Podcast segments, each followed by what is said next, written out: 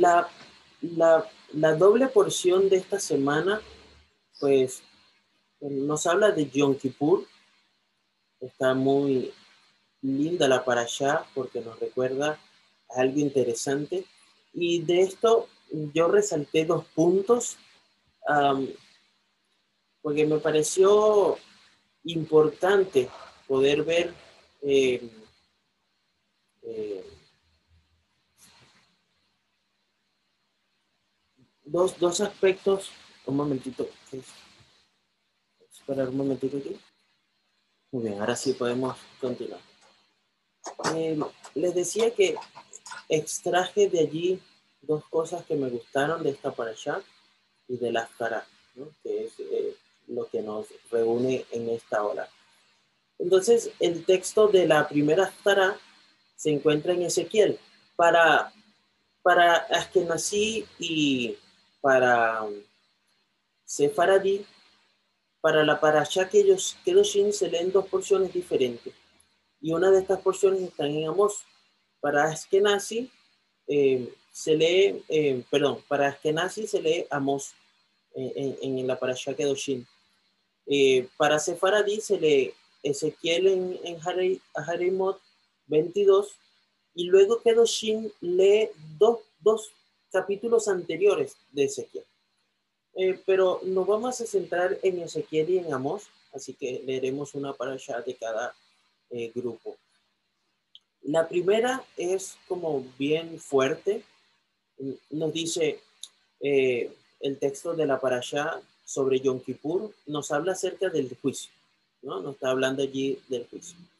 Y hay un texto en Vallicra 16, capítulo 2, ¿verdad? Donde vemos que nos dice, el Señor le dijo a Moisés, dile a tu hermano Aarón que no entre en ningún momento al santuario dentro de la cortina delante del propiciatorio que está sobre el arca, o morirá. Y la razón de esto, de por qué va a morir, entonces se le dice a Moshe, porque yo aparezco en la nube sobre el propiciatorio.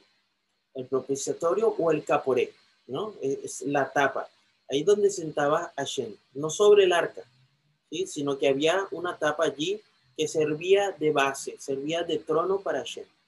¿no? Y eh, eso, eso es parte de lo que nos dice allí. Nos recuerda entonces de que no debían entrar allí con, sin ningún tipo de cuidado, ¿verdad? Pero ahora leyendo el capítulo de Ezequiel 22, 1 al 4 y recordando la historia de, de los hijos de, de, de, Aarón, el texto nos habla también de juicio, ¿no? Y el profeta Ezequiel es llamado para juzgar a una nación. Y cuando la juzga le dice que es una nación sangrienta. Y decía, este, estaba leyendo porque justo la traducción de esa, del texto de ese, de ese capítulo 22.1.4 no dice así, no dice que es una nación sangrienta, pero la, la traducción de, o, la palabra que aparece allí en hebreo, dice que esta era la, la, la palabra correcta, ¿no? Para él. Entonces, Ezequiel es llamado aquí, ¿no? Vas a hablar eh, y, Ezequiel comienza diciendo, este, eh, además, la palabra, el David de Hashem vino a mí diciendo, ahora ven Adán, hijo de Adán, juzgarás tú, juzgarás la ciudad sangrienta. La palabra es ir, ir hadamim, ¿no? Le mostrarás, le harás saber, los acusarás todas sus abominaciones, ¿sí? Entonces di, así dice Adonai Hashem. Me, me parece interesante que, que se acerque a Hashem y le pregunte a Ezequiel, ¿vas a ir? ¿Estás, dispuesto? ¿Quieres hacerlo? Pero luego se responde. Dice, ¿vas a ir entonces? Di esto, ¿no? Como que pareciera que no tiene eh, una opción, ¿no? Para hacer hay una persona que en algunas oportunidades le escribe a Marjorie para solicitarle algunos materiales, ¿no? Y normalmente le hace audios, ¿no? Y entonces la persona hola Marjorie, ¿cómo estás? ¿Estás bien? Qué bueno, me alegro que estés bien. Y pudiste ir a la casa y te gustó. Y ella misma va hablando, va preguntando y ella se responde afirmativamente y, y va hablando y es sumamente agradable escuchar y hasta gracioso, ¿no? Pero yo me imagino a Ezequiel en este momento que le estás diciendo, oye, vas a ir para una ciudad donde puede ser muerto, donde la gente no le gusta escuchar las cosas malas, donde el pecado está por encima y, y después le dice, y como vas a ir, como yo sé que sí, como yo sé que ya estás caminando para allá, diles esto, ¿no? Y Ezequiel me imagino que se quedaría, bueno, Señor, está bien, yo voy, pero bueno, ahí voy, ¿no? Entonces, él le dice que entonces que su pecado, que todo lo que está allí en medio de él, ¿sí? ¿No? Eh, eh, es algo que los está afectando, que le dice, tienes que llegar a tiempo, mira, porque tienen ídolos, ¿no? Y todo lo que hacen es contra ellos. Y todo lo que hacen es para que ellos sean cada día más tamén, más inmundos, ¿no? Y entonces le dice mm, a Shena a Ezequiel, vas a ir le vas a decir, ustedes se han hecho culpables por su pecado, se han, se han hecho eh, eh, el, el, término, como un término que utiliza allí entre el versículo 3 y el 4, dice, y has domesticado a los ídolos. Y esa es otra frase que me llamó la atención porque ¿cómo te puedes tú domesticar sobre algo inexistente, algo sin, sin, sin, que, que, no es, que, no es real, un ídolo no es real. Pero Dios le está diciendo, te has domesticado a ellos. Es decir, te dicen que te paras, te paras, te dicen que te sientes, te sientes, te dicen que me traigas, me traes, te dicen que llevas, llevas, te dicen que pierda la vida, pierde la vida, que ofrezcas, ofrece, ¿no? Y, y esa es la palabra de doméstico, ¿no? Alguien se ha acostumbrado a seguir las normas fuera de su entorno natural. Domesticaron un león para que estuviera en medio de personas. Domesticaron un animal salvaje. Normalmente escuchamos eso, ¿no? Como que esa es la frase de domesticar. Y vemos entonces que la ciudad se había domesticado a los ídolos. Y sobre todo esto, Dios le está diciendo, y los domesticaste a los ídolos que no sirven para nada, pero que tú los hiciste, ¿no? Y has llegado hasta eh, tus años, ¿no? Y todo en cuatro versículos creo que es suficiente como para, para estudiar bastante, porque normalmente escuchamos de que antes los hombres, los seres humanos vivían 900 años, 800 años, 600 años, 700 años. Y por allá encontramos un texto que dice cuál era la edad más o menos promedio de un ser humano, ¿no? Que los días de tu vida, no sé si eran 80, 60, esto no recuerdo bien, pero por allí se dice, bueno, los días del ser humano son tantos.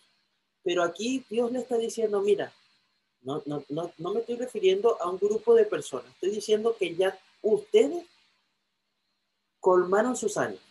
Es decir, ya cumplieron su promedio de vida, ¿no? Y por lo tanto, te he hecho un, una, una, una kerpa para los, para los.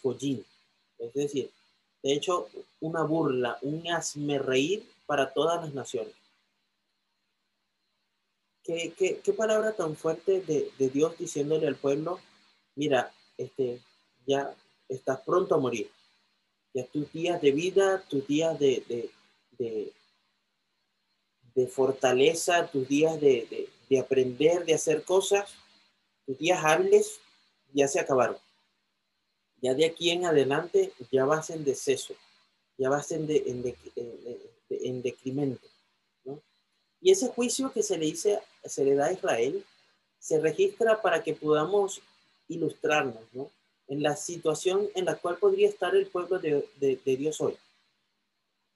Y nos dice cómo, cómo está el pueblo o cómo podría estar el pueblo de Dios hoy.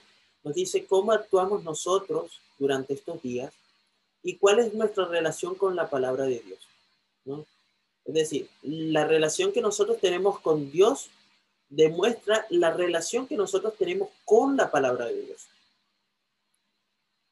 ¿Se entiende? La relación que tengo con Dios demuestra el tipo, la calidad, la, la, fortaleza de mi relación con la palabra de Dios. Y eso termina en como resultado en cómo actúo, actúo yo cada día. Entonces, yo actúo, yo actúo, me comporto, hablo, pienso en la misma proporción que leo la palabra de Dios y esa misma proporción sobre la cual leo la palabra de Dios es lo que determina mi relación con Dios. Así que si mi actuar, mi caminar, mi pensar es pobre, mi relación con la palabra de Dios es pobre y la relación que tengo con Dios es pobre. Entonces, la pregunta aquí es, ¿somos gente que lee la Torah y los escritos apostólicos o somos gente de oración? Y aquí vamos entonces a hacer un salto a lo que es Yom Kippur y vamos a pensar en esto. ¿Cuándo es Yom Kippur para nosotros? ¿Cuándo será Yom Kippur para nosotros? Entonces, podemos pensar que Yom Kippur va a llegar dentro de unos meses, luego de que pase Rosh Hashanah, luego de que pasen todas las fiestas. Pero para nosotros, Yom Kippur es todos los días. ¿Y cómo puede ser esto? Primero, nosotros somos un pueblo que está esperando la venida del Mashiach. ¿Y dónde está el Mashiach? El Mashiach está en el santuario celestial. No ha salido de allí. De la misma manera que el sumo sacerdote al final de Yom Kippur salía del tabernáculo para asegurarle al pueblo de Dios que había recibido el perdón. ¿Qué estamos nosotros esperando? Para encontrarnos con el Mashiach. Estamos esperando que Él interceda por todo el pueblo, transfiera los pecados de los que no quisieron aceptar la sangre del Mashiach y los coloque sobre la sacel y lo envíe al desierto, estamos esperando hasta ese momento para que nosotros podamos decir que nuestro Dios es un Dios de amor, un Dios dispuesto a perdonarnos y que si volvemos a Él en verdadero y sincero arrepentimiento recibiremos esa paz. Entonces, el Yom Kippur para nosotros está corriendo, está vigente, es día a día. ¿Con cuánta expectativa nosotros esperamos la venida del Mashiach. Con cuánta expectativa nosotros esperamos de que el Mashiach pueda salir del lugar eh, Hakodesh para darnos a nosotros la certeza de que hemos sido absueltos. Porque estamos seguros de que Él es el único que pudo traspasar el velo. Y Baruch Hashem por eso, ¿verdad? Porque Él pudo pasar el velo. Pero debemos estar como el pueblo de Israel. Todavía no sabemos porque el perdón no, se ofrecería a todos. Habría dos grupos, uno que serviría para su, su, sacrificio expiatorio y el otro, ¿verdad? El grupo sería enviado hacia afuera, ¿no? El verdadero arrepentimiento que nosotros debemos tener en Yom Kippur es innecesario. Pero lo más necesario es pedirle a Shen que perdone nuestros pecados y que también pedirle que, que nosotros mm, tengamos en el corazón la posibilidad de perdonar lo que hemos hecho para el prójimo. Ahora vamos a leer solo tres textos del el libro de Amós, capítulo 9, versículo 7. Porque este texto de Ezequiel es ese tipo de textos que nos deja así, eh, como pudieran hacer muchas personas que creen que eh, Yeshua ha rechazado al Mashiach, ¿no? Dice, mira, ahí dice que los iban a castigar a toditos por sus pecados y que sus años estaban contados. Al terminar de allí, se había pasado. Pero si leemos en el libro de Amós, el Señor lo vemos reprochando a Israel por lo que ha hecho, lo vemos reprochando de nuevo por su infidelidad, pero aún cuando Dios va a castigar a Israel, tiene muy claro su destino. ¿sí? Y entonces, Amos 8.9 nos dice de la siguiente manera.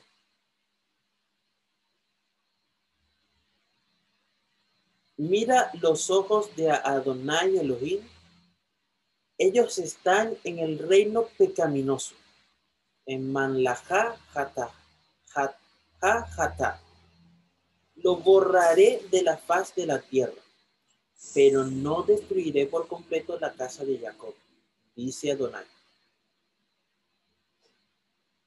La semana pasada hablábamos acerca de cómo o durante esta semana creo hablábamos de Amalek, o estamos comentando acá con Marjorie acerca de Amalek, de que el nombre de Amalek sería borrado sobre la faz de la tierra. ¿Por qué? Tenía dos cosas. Amalek iba a ser borrado por ser la primera y única nación que se atrevió a levantarse a atacar a Israel, luego de salir de Egipto. Fíjense que todo lo que ocurrió después es Israel atacando o desalojando eh, reinos o ciudades para ellos poseerlo. Pero el único reino que se atrevió, luego de ver todos los milagros, luego de escuchar todos los milagros, luego de ver que el pueblo de Israel había sido un pueblo separado por Dios para él, incluso se levantaron en contra del mismo Dios, entonces a ellos se les prometió, te voy a borrar, te voy a exterminar, tu nombre no será recordado más sobre la faz de la tierra. Y justo en este texto le dice al pueblo de Israel, te voy a borrar sobre la faz de la tierra. Ya de ti no se escuchará, no se hablará, no se pensará, pero no a todos. No destruiré por completo la casa de Jacob, dice el Señor. Y que, eh, pareciera ser como que un doble mensaje aquí. Bueno, los voy a destruir, pero no por completo. Y podemos ver hoy, 2800 años después de esa profecía, Israel todavía está aquí en la tierra, dando testimonio de Dios. ¿sí? Si vemos el libro de Amós y vemos un poquito más adelante en el, en el versículo 11, nos dice, cuando llegue ese día, levantaré la azúcar. Y este es el texto que me llamó la atención de esta estará. La azúcar caída de David. Cerraré sus brechas, levantaré sus ruinas y lo reconstruiré como solía ser. Este tabernáculo, esta tienda de David, no es la misma palabra que aparece en la Aftará, donde aparece la palabra Oel Moed, que es tienda de tabernáculo que lo encontramos en, casi todas las eh, traducciones que sí se refiere al, tabernáculo y le ponen esa palabra. Pero aquí encontramos otra vez la casa de David o el tabernáculo de David, pero la palabra que está envuelta aquí en este texto es Sukkah. Cuando nosotros pensamos en Sukkah, ¿qué pensamos? En ese momento, luego de Yom Kippur, ¿verdad? Donde en la fiesta de las cabañas va a haber un lugar, ¿verdad? En especial, donde todos nos reuniremos, porque allí vamos a celebrar la victoria. ¿Y con quién más podríamos celebrar la victoria? Y este texto de Amós nos dice, mira, esta casa es el poder real de la casa de David, es la tienda de David que representa la casa del Mashiach, el hijo de David, que comenzó a construirse con la llegada de Mashiach ben David. ¿no? Si leemos ahí el libro de, Hechos, capítulo 15, 16, nos dice, después de esto volveré y reconstruiré la, la tienda caída de David, reconstruiré sus ruinas, la restauraré. Entonces, esta misma casa, que es el mismo texto haciendo referencia al mismo texto de Amós, de que vemos allí en, el libro de Hechos, es la misma que empezó a construir el Mashiach en David y que estará completamente reconstruida, que estará totalmente disponible, ¿no? para nosotros cuando Mashiach regrese para reunir a todo su pueblo. Eso incluye judíos y gentiles. Qué bonito es no solamente encontrar este, de qué es una casa, ¿no? Porque cuando hablamos de tabernáculo, hablamos de casa, hablamos de un lugar donde moraba Shen, donde él mostraba su presencia, pero no era un lugar donde entraban todos. Era un lugar donde tenía que haber un mediador, era un lugar donde ellos tenían que verlo de lejos, lo podían percibir, lo podían escuchar, podían observar, tal vez de lejos o ahí cerquita tal vez, pero sin pasar los predios del santuario. Pero cuando estemos en la azúcar, nosotros estaremos dentro del azúcar. Nosotros estaremos caminando, comiendo, hablando, cantando, gozando, recordando. ¿Sí? Es totalmente diferente a lo que nosotros hemos visto. Y entonces allí se cumple la palabra de que Él habitará en medio de su pueblo. Finalmente, porque nos quedan nueve minutos, ¿verdad? Allí el libro de Hebreo, capítulo 8, versículo 3. Recordemos que la parasha comienza con el capítulo que describe el Yom Kippur, ¿sí? Y Yom Kippur es un, día especial donde el sumo sacerdote solo, por, solo pasaba al Kodesh Hakodashin, ¿sí? el lugar santísimo, y el título de la parasha viene como, como haciendo un, un, cuento, ¿verdad? Un, recuento, perdón, no un cuento. Y dice, después de la muerte de los hijos de Aarón, el Señor le habló a muchos, ¿no?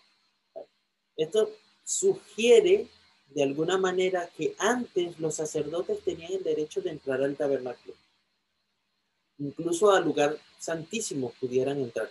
Es una suposición pero o, una sugerencia pudiera ser, y que a partir de ese momento se evitó, ¿no? Que esto fuera así. Recordemos que cuando Hashem le pidió a Israel que construyera un santuario, le dijo, haz un santuario para que yo pueda habitar en medio de ellos. Y no era como que, no es lógico como pensar, oh, bueno, voy a crear un santuario, pero, pero mira, este, no es para habitar en medio de ustedes, no es para que entren y nos veamos no es para qué. Bueno, ¿y para qué va a tener una casa si no va a salir, si no se va a mostrar, si no va a hablar, ¿no? Entonces, el santuario era la morada de Dios por eso, ¿no? Y podemos entender que este lugar santo, lugar sagrado, era el trono de Hashem, ¿verdad? En el lugar donde la Shekinah, que simboliza la presencia de Dios, moraba entre ellos. Eh, hay varios textos que leí en el, en, en el Midrash acerca de qué hacían los sacerdotes, de cómo, cómo ellos llegaban allí eh, para, cómo se preparaban siete días antes de entrar. Había, después del primer templo, ¿no? Eh, o en la época del primer templo, había alguien como preparado por si acaso el primero que estaba preparándose se hacía también o se hacía inmundo por algo durante el proceso, había otro que también estaba preparándose a la par para esto. Luego iban los sabios, los jajamín, se sentaban a hablar con el sacerdote, a leerle toda la Torah correspondiente a Yom Kippur, todas las cosas que ellos tenían que hacer para poder entrar. Le hacían como una prueba, le hacían como una evaluación. Mira, este, ¿recuerdas esto? ¿Recuerdas lo otro? ¿Recuerdas esto? E incluso es interesante eh, notar de que ellos dicen, en la tradición judía dice, el, el, dice, de que en ese momento utilizaban la vaca bermeja, agarraban las aguas y purificaban al, al sacerdote varias veces. Como que, mira, si por casualidad se nos pasa algo, vamos a hacer un rito de extrema pureza sobre ti para que puedas entrar allí sin ningún problema. El libro de Hebreos el libro de Hebreos nos dice que tenemos tal sumo sacerdote que se sentó a la diestra del trono de la majestad en el cielo. Los Kohanim sirven en un santuario que es una copia, una sombra de lo que está en el cielo, sigue diciendo allí el libro de Hebreos capítulo 8. Y quien sirve en el santuario, el verdadero tabernáculo, establecido por el Señor y no por el hombre. ¿Sí? Recordemos que eh, Shemot 25 nos dice que Moshe y el pueblo de Israel tenían que construir el, tabernáculo igual al que habían visto, ¿no? Así lo harían. Y Hebreos 8 nos dice que cuando dijo estas cosas, mientras ellos miraban, fue levantado y una nube lo llevó fuera de su vista. Esto eh, eh, eso está comenzando el, el libro de, de, Hechos. De hecho, esto está, no, está en el capítulo 8, está en el capítulo 1, ¿verdad? Donde se relata eh, la ascensión de Yeshua hacia el cielo, ¿no? Pero, mm, eh, ¿por qué lo, lo tengo que, que, traer a colación? Porque el libro comienza con esa frase, para entonces luego mostrarnos en el capítulo 8 dónde está Hashem eh, Yeshua ahorita, ¿no? sentado en el trono, a la diestra del trono de la majestad en el cielo. Está allí en ese lugar donde el sumo sacerdote podía entrar una sola vez, pero ahora Yeshua podía entrar, ¿verdad? Como rey. Y otra de las cosas que, que termino aquí diciéndoles, ¿verdad? Es que eh, vemos a María, descendiente de la tribu de Leví, y a, a su padre José como descendiente de, David. Y vemos que podía ser rey como descendiente de David o podía ser sacerdote como descendiente de Aarón. ¿Sí? Por eso Yeshua recibió, dice el libro de Hebreos, algo superior a lo que ellos como el pacto que estaban esperando, ¿verdad? Al ser mediador de un nivel pues elevado. Fundado en mejores promesas. Acá el libro de, Jeremías dice, porque este es el pacto que haré con la casa de Israel después de esos días, declara el Señor. Pondré mi ley dentro de ellos y la escribiré en sus corazones. Yo seré su Dios y ellos serán mi pueblo. Pero Hebreos dice que este pacto nuevo hizo obsoleto el primero. Y lo obsoleto y lo envejecido, pues está pronto a llegar a su fin porque durante todos estos años que han pasado, el pacto de Israel tal vez no ha alcanzado sus metas, pero el Mashiach vino a revelar la voluntad de Hashem en la tierra. Hoy está allí ministrando por nosotros en el Hashamayim, en el cielo, y su ministerio, ¿verdad? Como descendiente de David, como descendiente de Aarón, es perfecto ya no se necesita ningún macho cabrío, no, no se necesita toro, cordero, ningún otro tipo de sacrificio, porque ya el nuevo pacto es, está hecho, ya está reafirmado y confirmado. Solo debemos esperar con gozo, con alegría, que Yeshua salga de allí, del lugar uh, Kadosh HaKodesh, para venir a buscarnos y encontrarnos dónde? En esa sukkah. Recuerden, en la tienda caída de la casa de David, donde todos podremos participar y gozarnos de que el Mashiach pueda habitar en medio de nosotros. Que ayer les bendiga y les guarde en esta mañana de Shabbat. Este, agradecemos a todos por su, por su presencia. Pues eh, no quiero quitarles más tiempo para que podamos conectarnos con la otra sesión. Eh, un abrazo fuerte para todos. Julio, Napo, Joana, eh, Eduardo, Bashuri, Ronan.